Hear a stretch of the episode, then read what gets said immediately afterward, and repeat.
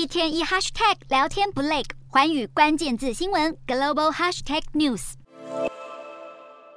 随着星体影像越来越近，现场工程师跟科学家爆出欢呼与掌声。美国太空总署 NASA 的双小行星改道测试 DART 成功完成任务。美东时间二十六号晚间七点十四分，大小跟一辆巴士相当的 DART 太空飞行器成功撞击了双小行星系统中比较小的迪莫佛斯，速度是每小时约两万一千六百公里。而由于飞行器的体积比小行星小了约一百倍，就像是用高尔夫球车砸大金字塔，因此迪莫佛斯被撞之后不会粉碎，顶多砸出坑洞。而 NASA 将会持续观测这一项测试是否成功的改变了小行星的运动，并且有助于了解未来有星体威胁地球的时候，人为发射飞行器撞击是否能够改变其运行轨道，以达到行星防御的目的。